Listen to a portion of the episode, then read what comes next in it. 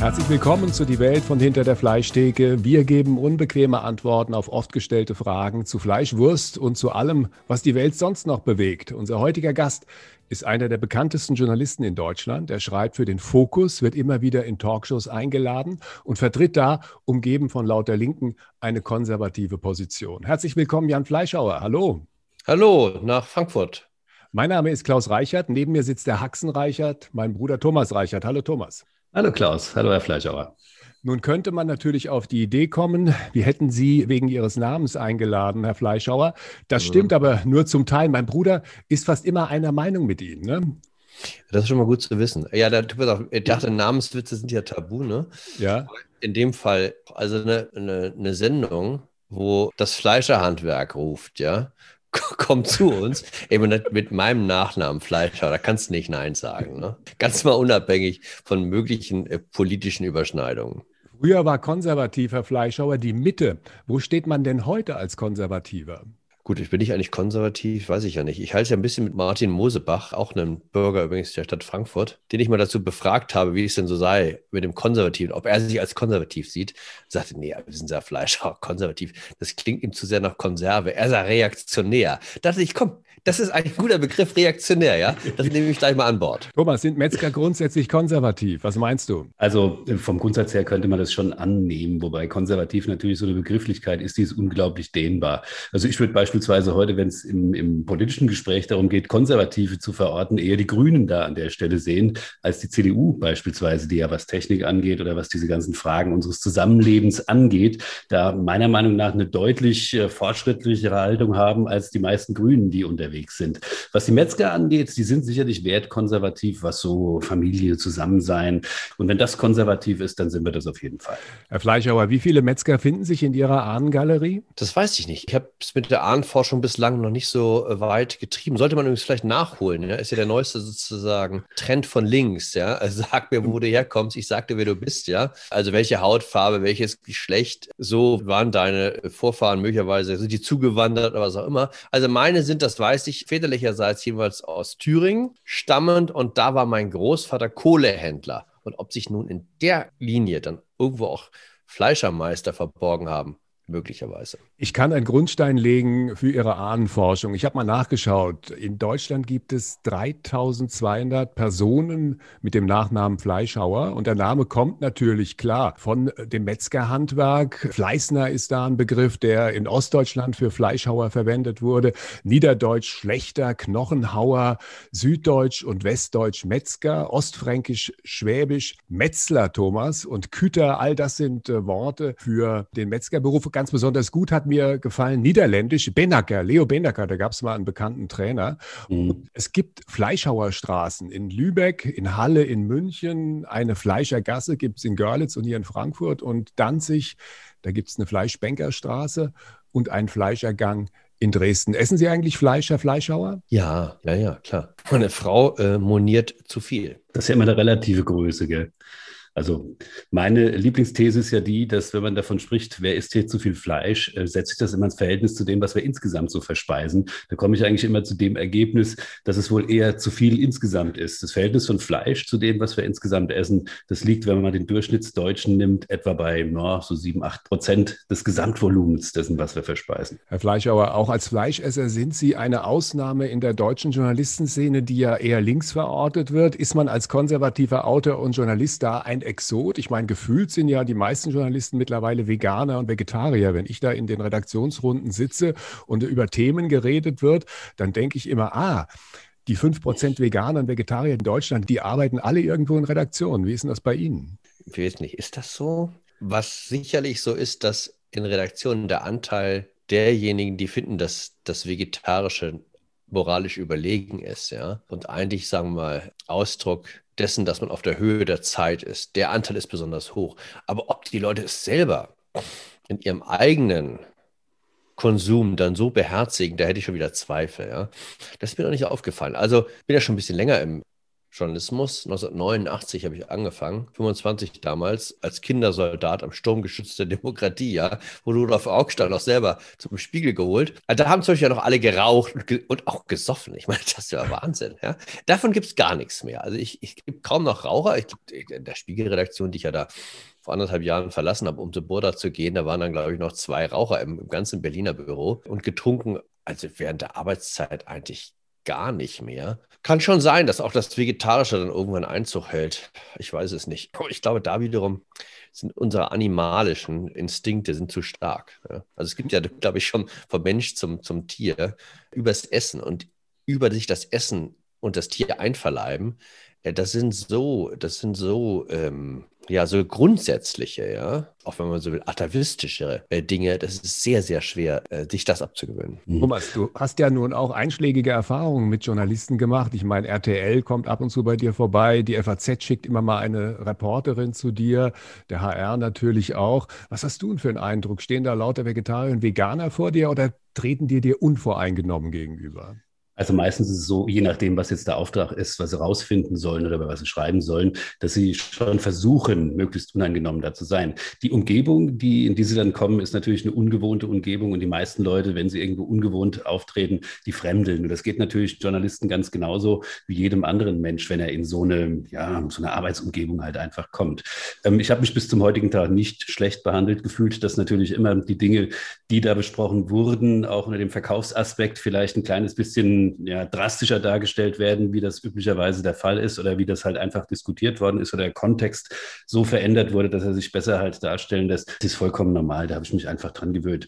Aber Herr Fleischer, was ich ganz interessant finde, ist diese Begrifflichkeit Moral. Ne? Also jetzt vor dem heutigen Zeitgeist ist Moral also kein Fleisch zu essen. Und ich könnte mir vorstellen, dass über die längste Zeit der Geschichte der Menschheit moralisch der ganz weit vorne war, der möglichst viel Fleisch beschafft hat, weil das garantiert hat, dass die Sippe überlebt hat und das garantiert natürlich auch, dass alle gesund satt geworden sind, also dankbar waren. Und wir vertreten ja ohnehin die These so ein kleines bisschen, mein Bruder und ich, dass an der Wiege der Menschheit eigentlich nur ein Metzger gestanden haben könnte, um diese ganze Sache nach vorne zu bringen. Und auch was die Kulturgebung angeht, sind ja die ersten sinnbildlichen Dinge, Dinge, die vom Fleischerwerb Kunden Gründen, nämlich von der Jagd. Das sind Szenen, die letztendlich am Anfang der Menschheit standen. Also soweit würde ich mit diesem moralischen Stempel, dass ich, ähm, ja, dadurch, dass ich Tiere töte, irgendwie einem ähm, Grünkohl- oder Blumenkohlesser unterlegen wäre, das würde ich so nicht stehen lassen. Ich habe ja noch nicht gesagt, ich habe ja noch nicht daraus, also ich habe ja nicht behauptet, nein, nein, nein. dass der Vegetarier sozusagen erstmal per se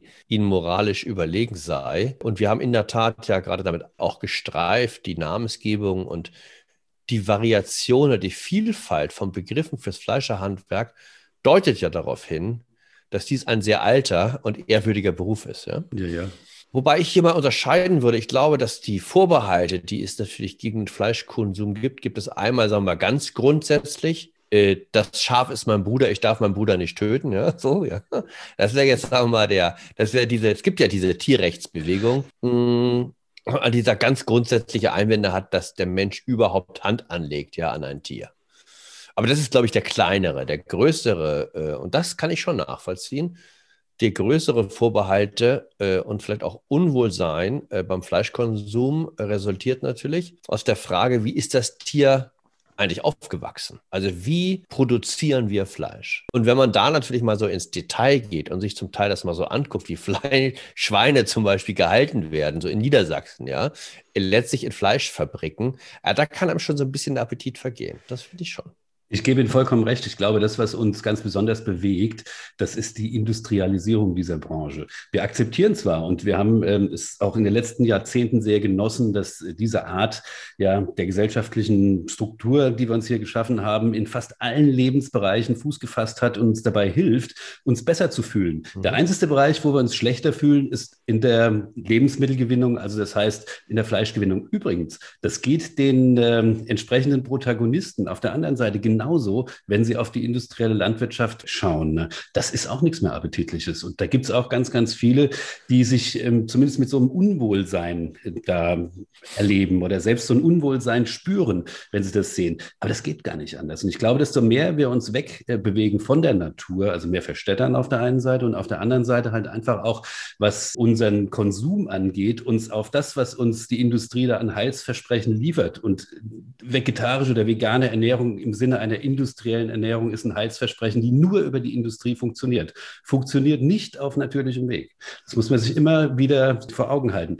Und jetzt wird der Bogen wieder rund. Wenn wir uns jetzt die Fleischproduktion angucken, selbst im industriellen Sektor gibt es Grenzen dessen, was machbar ist. Und das gibt es bei der Ackerbebauung übrigens nicht. Also da gibt es keine Grenzen. Da, da, sind die, da sind die Grenzen fließend zwischen dem, was auf dem Acker passiert und zwischen dem, was dann in der Industrie äh, quasi umgesetzt wird und dann bei uns auf dem Teller landet. Und das geht in der Fleischindustrie nicht. Gut, wobei die meisten Menschen würden schon noch einen Unterschied machen zwischen der, dem Korn oder dem, dem Mais auf dem Acker, ja. Und äh, sagen, naja gut, äh, also wenn das jetzt industriell produziert wird, dann sei es so und der Kreatur. Äh, so, also, ähm, und da gibt es schon, glaube ich, eine Hemmschwelle bei vielen und ich mhm. finde auch zu Recht, also eben das, das, das Lebewesen, das intelligente Lebewesen, also Schweine, meine Films erzähle ich das hier, Schweine sind ja sehr intelligente Lebewesen, die gleichen Bedingungen sozusagen zu unterwerfen wie ein Maiskorn, ne? Das würde ich auch nicht behaupten. Also ich glaube, das muss man auch ganz, ganz klar differenzieren. Selbst wenn ein Schwein jetzt unter industriellen Bedingungen gehalten wird, wie das ja heute zu, zu 90, ich würde fast sagen zu 95 Prozent der Fall ist. Also man muss sich auch fragen, wo setzt Industrie ein und wo hört äh, quasi bäuerliche Landwirtschaft auf? Ich würde mal sagen, jeder Betrieb, der noch halbwegs vernünftig produzieren möchte, muss 1000 bis 2000 Schweine da liegen haben. Das würden Sie, wenn Sie sehen, schon als industriell äh, empfinden, in jedem Fall. Hat nichts mit der Lebenswirklichkeit Wirklichkeit zu tun, wie das halt auf diesen Höfen zugeht, was in unserem Kopf da passiert. Also diese Bullerbü-Nation, die wir mittlerweile hier so erleben, was dieses Thema angeht, das geht nicht, das funktioniert einfach nicht. Und ich bin auch sicher, dass diese gesamten Diskussionen nur aus einem Grund funktionieren, weil wir einen vollen Bauch haben. Ja, das ist der Grund, warum das so gut funktioniert und diese ganze Debatte überhaupt auf diesem ähm, ja, permanent köchelnden, hochköchelnden Niveau äh, möglich ist. Ich glaube, wenn Menschen Hunger haben, denken sie völlig anders über diese Fragen. Eine interessante Frage ist doch, funktioniert es heutzutage überhaupt noch ohne Massentierhaltung und ohne industrielle Landwirtschaft? Wenn man sich anschaut, was wir für einen Fleischkonsum haben, 54 Millionen Schweine, 3,8 Millionen Rinder, etwas über 600 Millionen Hühner. Wir essen allein in Deutschland über 700 Millionen Tiere im Jahr. So, die können wir überhaupt nicht aufziehen, ohne dass das industriell gemacht wird. Was ist denn die Konsequenz daraus? Übrigens finde ich das auch ein wichtiger Punkt bei der ganzen Diskussion. Wir fragen uns ja immer, warum unternimmt eigentlich die Politik nichts? Ne, die Landwirtschaftsministerin. Und ich denke, die erste Aufgabe der Landwirtschaftsministerin ist, eine Versorgungslage sicherzustellen. Und das versucht sie in der Art und Weise, dass sie sagt, okay, wir haben uns an diese Massen gewöhnt. Die Supermärkte sind voll, die Metzgereien sind voll und wir wollen da nicht eingreifen, weil jeder weiß, was passiert. Wenn man auf einmal etwas verknappt, dann ist aber hier was los. Ja, das ist die Angst vor dem Verbraucher. Bis vor dem Verbraucher, der sich an bestimmte Preise gewöhnt hat. Und wenn ich eingreife und, äh, sagen wir mal, mit jedem wahrscheinlich, mit jeder Vorschrift, die ich erlasse, wird das Fleisch ein bisschen teurer, ist ja klar. Wird halt auch das Schnitzel am Ende in der, in der Kühltheke teurer. Und äh, wenn es dann einem deutlich teurer wird, weiß nicht, da hat ja offenbar die Landwirtschaftsministerin das Gefühl, dass äh, der Volkscent sie dann äh, oder die Partei dahin raffen würde. Wobei ich sehe, man sieht es ja, würde ich sagen, in der Corona-Krise, das Wahlvolk ist bislang relativ geduldig. Ich war aus meiner Sicht erstaunlich geduldig. Also wir, wir marschieren hier gerade von Lockdown zu Lockdown, wesentliche Grundrechte eingeschränkt. Also ich warte immer sozusagen täglich eigentlich auf die Großdemonstration vom, vom Kanzleramt gibt es bislang nicht. Also insofern, ich, ich glaub, vielleicht kann man dem Verbraucher doch mehr zu, zumuten, als man denkt. Ja? Vielleicht liegt es auch daran, dass er satt ist. Also das hat ja mein ja. Bruder gerade gesagt. Wir führen hier eine Diskussion und ja. beschäftigen uns mit Details, aber letztendlich mit vollem Bauch. Ja, aber da würde ich mal sagen, Leute, bevor wir, also, also ja, aber bis wir dahin kommen, dass wir wieder hungern, ja, also da gibt es andere Gründe. Ja. Ähm, also ähm, also das, das sehe ich noch nicht so in, in naher Zukunft, ja. Deutschland wieder im Hungerwinter, ja. Nein, nein, nein. So, also, also jetzt geht es ja nur, jetzt geht es ja äh, darum, um die Frage, ähm, wir reden ja jetzt über eine bestimmte Form des Verzichts, ja. Entweder administriert oder in diesem Fall in einem kleineren Segment der Gesellschaft freiwillig vollzogen, wobei ich glaube auch eben, das ist jetzt medial ein großes Thema. Das ist eben Avantgarde, wenn man so will, vegetarisch oder sich äh, noch, es gibt ja immer noch extremere Formen. Wie gesagt, das, der Veganismus ist ja dann, der geht ja schon nochmal in zum Teil, wenn man es ganz ernst meint, wirklich extreme und auch sehr extrem einschränkende äh, Formen. Äh, das ist, wie gesagt, medial sehr präsent. Ich weiß jetzt nicht, die Zahl derjenigen, die das wirklich durchhalten. Interessant sind die Zahlen. Fünf bis sechs Prozent sind Vegetarier bzw. Veganer, ein Prozent Veganer tatsächlich, die diesen Lebensstil dann tatsächlich durchhalten. Interessant ist, wenn man sich umhört, unglaublich viele Leute erzählen mir, dass sie jetzt vegetarisch leben. Warum mhm. werden eigentlich nicht mehr Vegetarier? Warum wird diese Schwelle von fünf bis sechs Prozent nie überschritten? Es liegt daran, dass die meisten irgendwann wieder zurückkommen. Ne? Das mhm. heißt, die Leute, die dazukommen, füllen die Lücke auf, die die äh, hinterlassen, die gerade wieder angefangen haben, Fleisch zu essen. Gut, ich gehe ja so einen Mittelweg. Ne? Also ich, ich achte schon darauf beim Einkauf auf die Qualität des Fleisches. Und das ist natürlich ein Riesenunterschied. Also ich meine, ich rede ja hier mit Experten.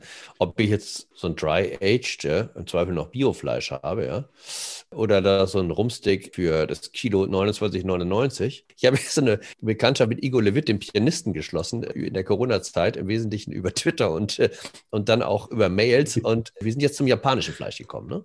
Vacuum. Die ist genau, die super marmorierte, ja. Und er, er, schickt mir jetzt immer, um mich heiß zu machen, schickt er mir jetzt immer äh, so Fotos, was er sich gerade genau wieder geleistet hat, ne?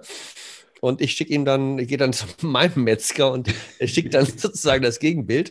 Also wir haben so eine gewisse Competition jetzt entwickelt, äh, Levitt und ich. Und äh, ich habe jetzt sozusagen jetzt erstmal ein, eine Woche, ein Wochenende Schachmatt gesetzt, indem ich mir eine Beefer gekauft habe. Ja? Ah. Also das hat ihn jetzt beeindruckt. Ja? Also gab es so ein Sonderangebot, das Auslaufmodell 499 Euro statt 799. Das hat ihn jetzt, das hat ihn beeindruckt. Thomas, ist das brauchbar, dieser das Beaver? ja, ja, ja, ja, ja, ja. Also, ach, also, ach, das ist ja, das kommt, ist ja so eine Keramik aus der, aus der Industrie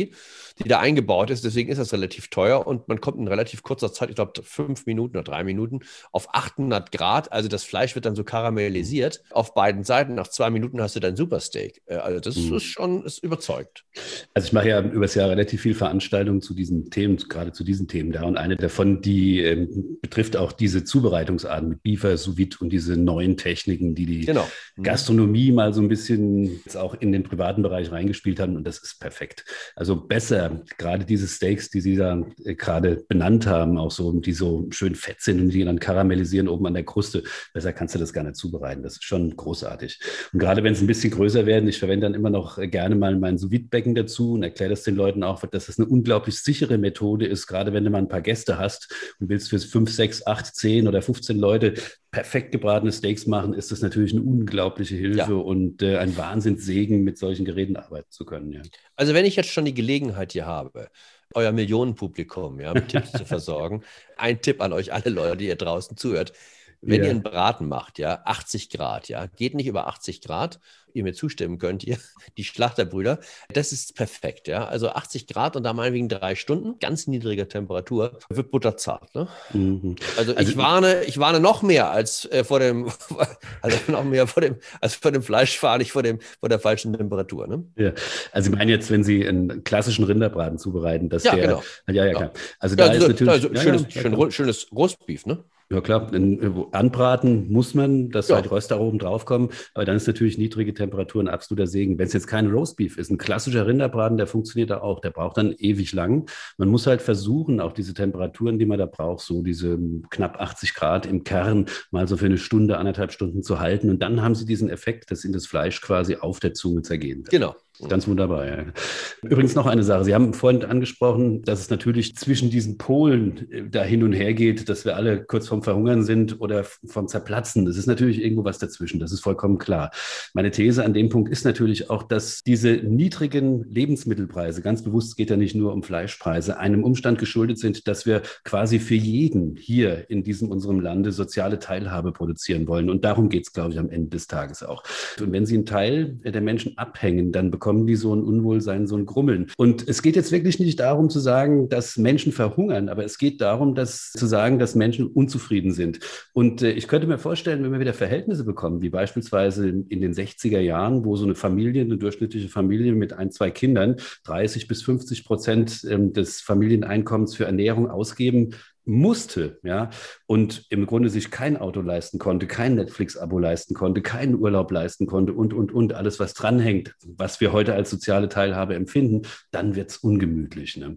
Und das ist natürlich etwas, das möchte ich mir hier bei uns auch überhaupt nicht vorstellen. Das mag in manchen Ländern nicht zu extremen Verwerfungen führen, weil man das anders gewohnt ist. Aber hier bei uns, wo so diese soziale Nivellierung eine ganz, ganz große Rolle spielt, also wenn du da so ein Stück rausguckst, mit bisschen zu viel Geld kriegst du ja eh gleich immer eins auf die die Rübe, da muss man mal schön bescheiden bleiben, kann es durchaus sein, dass da geringe Verschiebungen, also beispielsweise jetzt bei den Lebensmittelpreisen 20 Prozent nach oben, zu ganz, ganz extremen Verwerfungen, was die Gesamtstimmung, auch die politische Lage hier in diesem Land angeht, führen kann. Und ich glaube, das ist mitunter auch der Grund, warum unsere liebe Frau Klöckner zwar lauthals immer wieder verkündet, was sie alles tun wird, aber nichts machen wird. Ja, weil sie genau weiß, wenn es teurer wird, wird es schwierig mit den Leuten. Interessante These. Also sozusagen so, wie wir Tiere halten, als Ausdruck unseres Sozialstaatsversprechens. Ja. ja.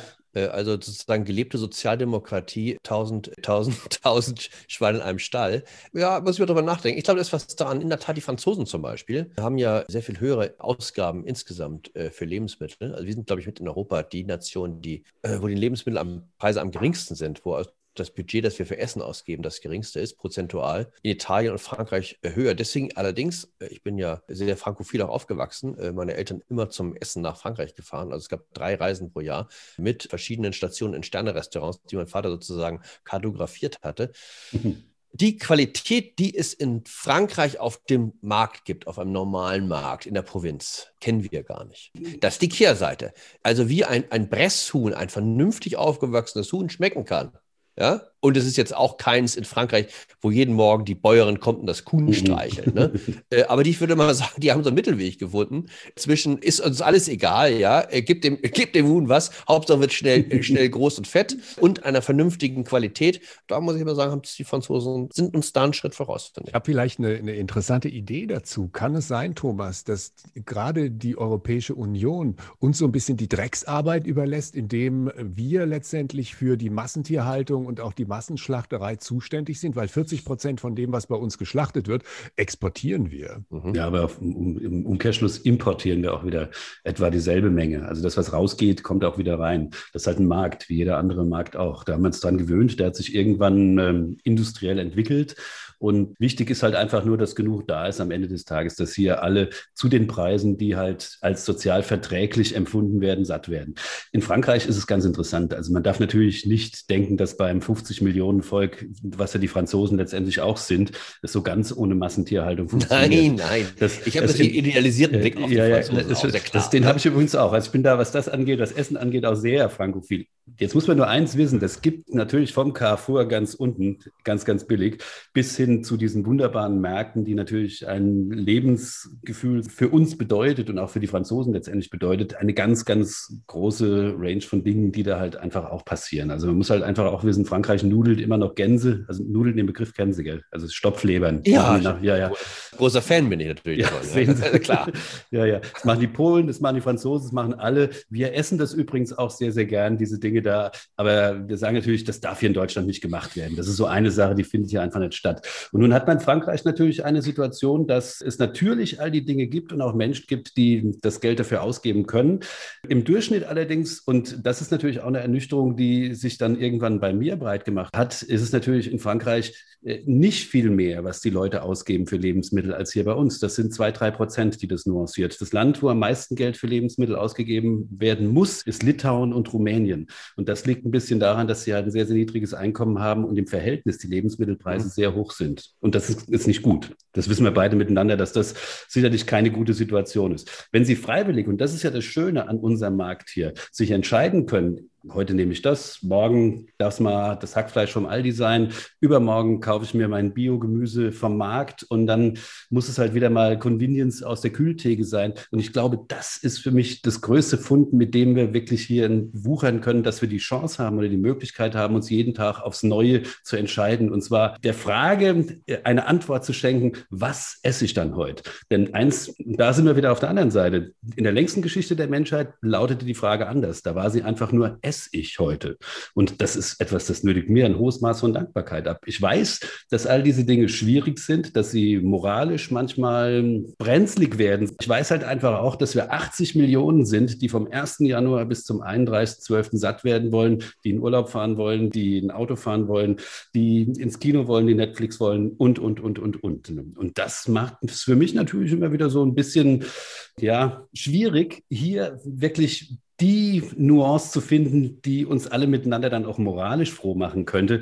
Und ich bin auch ziemlich sicher, dieser Widerstreit da im System, der wird einfach bestehen bleiben, egal was passiert. Das kriegen wir nicht gelöst, außer durch eigene Entscheidung, persönliche Entscheidung. Naja, nun steht ja an, dass wir vielleicht eine grüne Regierung bekommen, beziehungsweise eine Regierung unter grüner Beteiligung und dann wird sich einiges ändern. Wir haben ja auch äh, hier bei uns in der Show öfter Leute, die konträrer Meinung sind. Also wir haben einen Biobauern gehabt, wir haben auch jemanden von den Grünen eingeladen und interessant war, dass in letzter Minute abgesagt wurde. Warum? Weil ich habe eine Frage geschickt und da war ich ein bisschen irritiert. Und wir sagen auch nicht, während wir hier in der Show sind, wer es war. Ich habe die Frage geschickt, oh. gucken Sie mal, Sie sind ja jetzt als Grüne, sind Sie ja Volkspartei.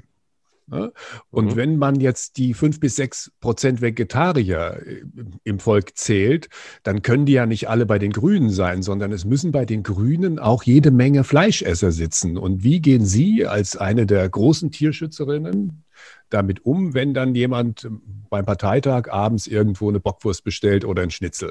Das Gespräch wurde abgesagt mit der Begründung, dass wir nicht über die Grünen sprechen wollen innerhalb dieser Runde hier bei uns. Da war ich doch ein bisschen überrascht. Das sagt dann den Grünen, dass sie nicht über die Grünen reden will. Genau. Ja, das ist ja was ganz Neues. Ja? Ich, ich habe noch nie gehört, dass Robert Habeck sagt, bei Anna will, nee, über die Grünen rede ich nicht, rede über die anderen. Ja? Also aber jetzt Habeck so ein bisschen, wissen Sie was, was Sie jetzt gemacht haben, ist so ein bisschen, ich habe einen Witz, aber ich erzähle euch nicht die Pointe, ne? wenn Sie uns den Namen verheimlichen. Ne? Wir haben Renate Künast eingeladen, weil sie innerhalb der Fraktion zuständig ist für Tierwohl und diese ganzen Fragen. Und oh, die hat, hat gekniffen? Also ich kenne sie ja so ein bisschen aus meiner Berliner Zeit und die ist ja auch schon so eine, ist schon ein bisschen länger dabei.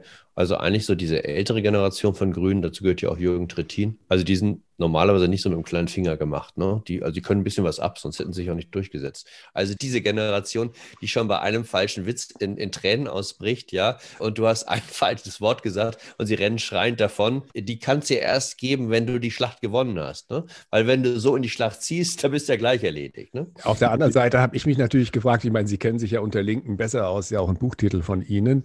Warum will jemand jemand wie Frau Künast nicht über dieses Problem reden in der Art und Weise, dass man wirklich mal die Augen aufmacht und sagt, also mit dem Thema Tierwohl oder Massentierhaltung oder wir schränken den Fleischkonsum ein, mit welchem Instrument auch immer, da wird sie auch bei dem Großteil der grünen Klientel nicht mehr punkten können. Das ist ja der Wunderpunkt. Die Grünen haben natürlich ganz klare Vorstellungen, wie sie die Welt verbessern wollen. Dafür werden sie ja gewissermaßen auch gewählt. Auf der anderen Seite fürchten sie ja nicht so sehr wie das Etikett Verbotspartei. Ja?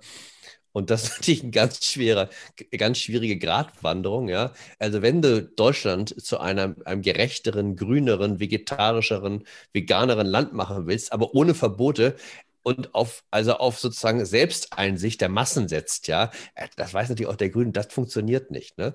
Und insofern, ähm, aber vor dem 23. September, ich glaube, das ist der Bundestagswahl, wollen Sie jetzt halt nicht über Verbote reden.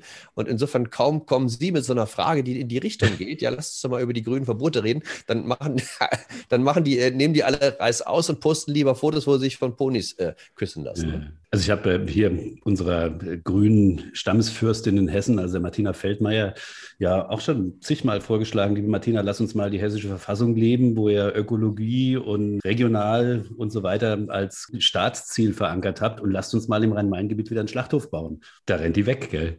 Wieso gibt es keinen mehr? Nee, es gibt im ganzen Rhein-Main-Gebiet keinen einzigen Schlachthof. Und die sind alle in Niedersachsen bei Herrn Tönnies, äh, wo, dann die, wo dann die Bulgaren stehen, genau. äh, sozusagen, die jeden Tag mit dem Messer zwischen, zwischen, den Zähnen aufwachen und dann zum Tönnies rennen, ja? Genau. bis tief in der Nacht das Blut spritzen lassen. Ach so. Mhm. Das Lustige ist ja, dass die hessischen Bioschweine auch alle zum Tönnies fahren nach Niedersachsen und geschlachtet werden und dann wieder zurückkommen und hier verspeist. Gell? Was für eine Schächten denn eigentlich? Das dürft ihr aber noch machen. da gibt es Ausnahmegenehmigungen oder nicht? Mir auch nicht. Ja, Rituelles Schlachten, dafür gibt es Ausnahmegenehmigungen, ja. Ja, klar. Das ist so. Ja, aber ich, ich habe hab das gelesen auch, dass natürlich dieses, also das, was sich ja eigentlich, äh, wir, wir haben, Sie haben das die Bullabü-Welt genannt, aber natürlich, davon träume ich natürlich letztlich ja auch. Ne? Also dass die Kuh, die von morgens auf, aufs Feld geführt wird, ne?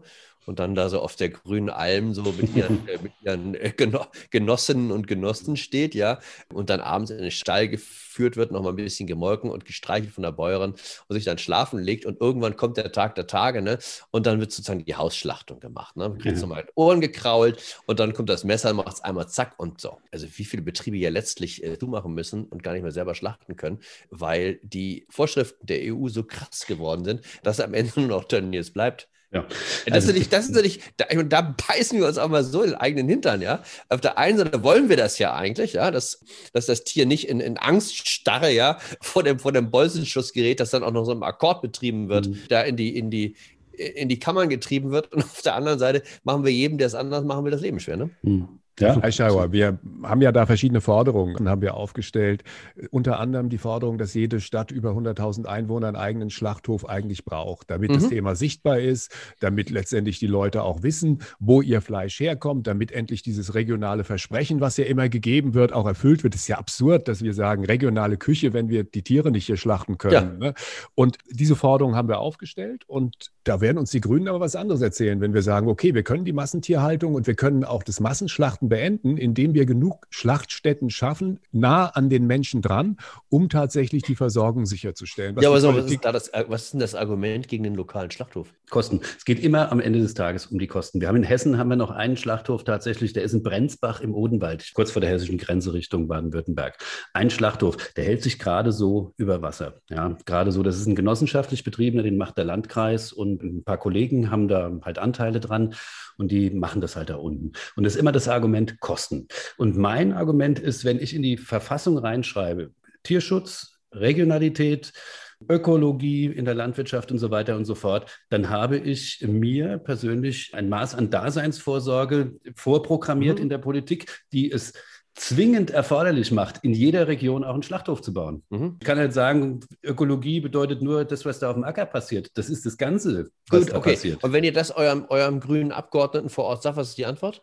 Schweigen. Nein, nein, nein, nicht ganz, nicht ganz. Priska Hinz ist ja hier die hessische äh, Ministerin für Ernährung und Umwelt und mit der hatte ich unlängst zu tun und da ging es interessanterweise auch ums Thema Schlachten und da ging es um die Weideschlachtung zum Beispiel und mhm. den Weideschuss ja, also. und ja langsam und äh, diese ganzen Dinge, die auch in Hessen dann teilweise praktiziert werden. Das Problem ist nur, Herr Fleischhauer, bringen Sie mal 3,4 Millionen Rinder auf der Weide um, dann stehen gut, Sie bis, zu, da stehen Sie bis zu den Knien, stehen Sie im Blut. Also, ich finde immer, es muss ja nicht immer gleich, wir müssen ja schon vom einen Extrem nicht gleich ins andere fallen. Schon das richtig, ist, ja ist schon so, ne? richtig. Ne? Also wenn wir jetzt mal ein bisschen anfangen würden, mal wieder mit einem lokalen Schlachthof und und, genau. und wie gesagt, Leute wie ich zum Beispiel wüssten, aha, das Rind hat auch auf seine letzten Meter sozusagen noch, ist jetzt nicht in Todesangst erstarrt, ja, sondern es ist so oft sozusagen auch ums Leben gekommen, wie man sich das idealerweise vorstellt. Also es wäre für mich ein Kaufargument, ja. Hören Sie mal bei uns die Folge an mit Frau Hampel. Das ist eine Bäuerin aus dem Vogelsberg, die 200 Rinder auf der Weide hat und die an ihr Wohnzimmer nicht eine schöne Terrasse mit Pergola gebaut hat, sondern ein Schlachthaus aus genau mhm. diesem Grund, damit die Tiere direkt keine Aufregung mehr verspüren, wenn sie transportiert werden. Die kommen von der Weide und dann sagt sie, das dauert drei Minuten und dann sind die tot und werden zerlegt. Und das ist ein vernünftiges Modell, aber damit kriegen sie natürlich nicht eine ganze Region satt, sondern Nein, schon aber, ein Schlachthaus aber, haben. Es, aber ich bin ja, also ich bin ja bereit, die 10 Euro da mehr zu zahlen. Und da gibt es eben doch eine Reihe von Leuten, die das ja auch sind. Insofern, das ist ein kleiner Markt, da haben Sie ja recht. Aber wir sind ja gestartet, was ist also mit links und rechts und was ist konservativ? Und einer der Gründe zum Beispiel, also einer der Unterschiede für mich ist ja zwischen links und rechts, äh, dass der Linke äh, soziale Ungleichheit immer als Skandal empfindet ne? und versucht das immer einzuebnen, während der Konservative sagt, Gott, so ist es halt. Die einen haben mehr Geld, die anderen weniger. Ne? Mhm. Ja, soll es geben. Die einen können ja. sich halt leisten, die anderen nicht. Ich weiß, jetzt schreien alle auf, die euren Podcast hören. Was redet Nein. der Fleisch? Das ist ja furchtbar. Nein. Ja, aber so ist es. Das ist alles ja, möglich. Das Schöne ist ja, wenn, ich werde ganz oft gesagt, was sagst du zu den Supermärkten und was sagst du zu den Discountern, sage ich, danke, dass es sie gibt. Das ist der Grund, warum ich heute noch existiere. Ja? Weil ich die Wahl bin in diesem Fall. Dass die Menschen die Wahl haben zwischen dem Discounter und dem Haxenreichert in diesem Fall, der ihnen halt äh, mit Lust, Liebe und Leidenschaft genau ja. die Dinge serviert, die sie haben möchten. Und kein Dreck, doch, hoffe ich. Ne? Bitte? Und kein Dreck. Ja, ich esse es selber, stellen Sie sich vor. ich auch. ja. Also, beim besseren Schluss haben wir noch nicht, kann man noch gar nicht. am Ende noch den Werbeblock jetzt eingebaut. Ja, ja klar. Ja. Und es sind auch noch französische Rinder, Charolais-Rinder. Ja. Ah, Wahnsinn, oder?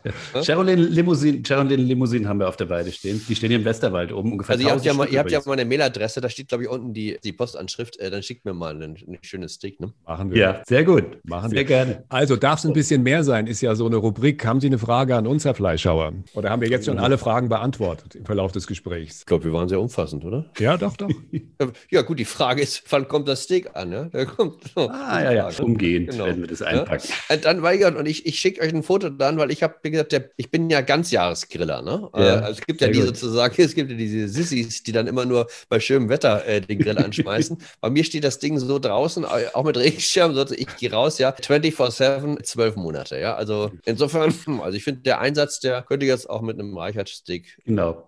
Also da kann der, Metzger des, kann der Metzger des Vertrauens sich echt freuen, wenn er solche Kunden hat, die äh, wirklich ja. das ganze Jahr über diese wunderbaren Dinge zu schätzen wissen und das auch anwenden. Das ist natürlich ja. auch ganz wichtig. Ja. Okay, dann wurschteln wir wie immer am Ende der Sendung noch zwei Songs, beziehungsweise drei Songs auf die Welt von Hinter der Fleischtheke Playlist. Was hast du ausgesucht, Thomas? Also ich habe heute ein ganz, ganz altes Lied ausgesucht. Du weißt ja, meine Lieblingsband ist The Who, ja. Und da würde ich gerne mal auf unserer Playlist sehen, I Can't Explain. Die Playlist steht bei Spotify. Haben Sie auch einen Vorschlag, Herr Fleischhauer, für einen Song? Ach, Justin Heinz habe ich heute gehört. Ist ein alter Reggae-Musiker mit dem schönen Song, glaube ich, Push Up, Rub Up oder so heißt der, glaube ich. Und von mir kommt auf die Liste, wir müssen wieder mal einen DJ, wir haben zu viel Rockmusik drauf. Und zwar Eric Pritz, der hat eine Coverversion gemacht des alten Stevie Winwood-Hits Call on Me und der kommt von mir auf die Playlist. Mehr von Jan Fleischhauer gibt es im Fokus auf www.haxenreicher.de finden Sie Links zu seinen Büchern und zu seiner Website. Das war's für jetzt. Wir wünschen Ihnen, dass Sie viel Schwein haben, alles Gute und bis bald und vielen Dank, Herr Fleischhauer. War schön mit euch. Danke. Tschüss. Ja.